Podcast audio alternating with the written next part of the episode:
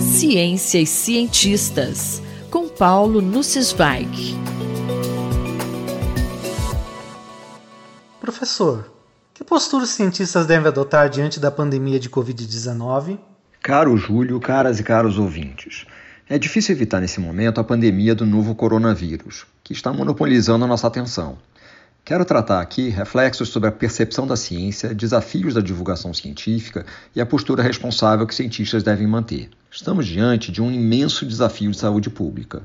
O vírus provoca uma doença chamada Covid-19 em referência ao tipo de vírus e ao ano em que ele começou a afetar vidas humanas. Como outros coronavírus que cruzaram de animais para humanos, a origem do SARS-CoV-2 está em morcegos. Por ser uma doença que se espalha muito rapidamente e contra a qual ainda não desenvolvemos imunidade, o crescimento do número de casos segue uma função exponencial. No Brasil, o tempo típico para que o número de casos dobre está próximo de dois dias. Se compararmos as curvas de números de casos e fatalidades no nosso país com aquelas da Itália, o país com o maior número de fatalidades até aqui, veremos semelhanças perturbadoras. A quantidade de informações disponíveis para a população sobre a pandemia é muito grande, e nesse momento é fundamental saber quais informações são confiáveis e quais servirão apenas para disseminar pânico. Navegando na internet e em redes sociais, encontrei muita informação útil, mas também encontrei muita desinformação. Como exemplo de informação útil, chamo a atenção que essa é a segunda pandemia envolvendo um coronavírus que provoca grave síndrome respiratória aguda.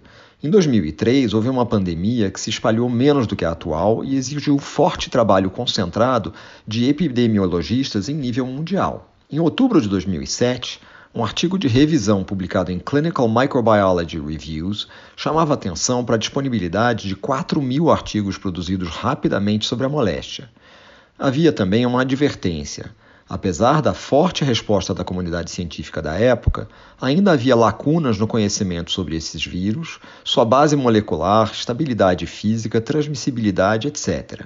Segundo os autores da Universidade de Hong Kong, a presença de um grande reservatório de vírus do tipo SARS-CoV em morcegos, junto com a cultura de se alimentar de mamíferos exóticos no sul da China, é uma bomba relógio a possibilidade de reemergência da SARS e outros novos vírus de animais e, portanto, a necessidade de estarmos preparados não pode ser ignorada.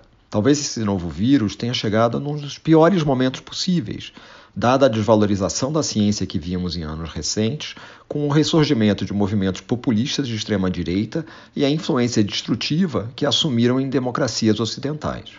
Você pode mencionar alguns alertas sobre a necessidade de divulgação responsável de informação? Quero mencionar dois artigos de alerta.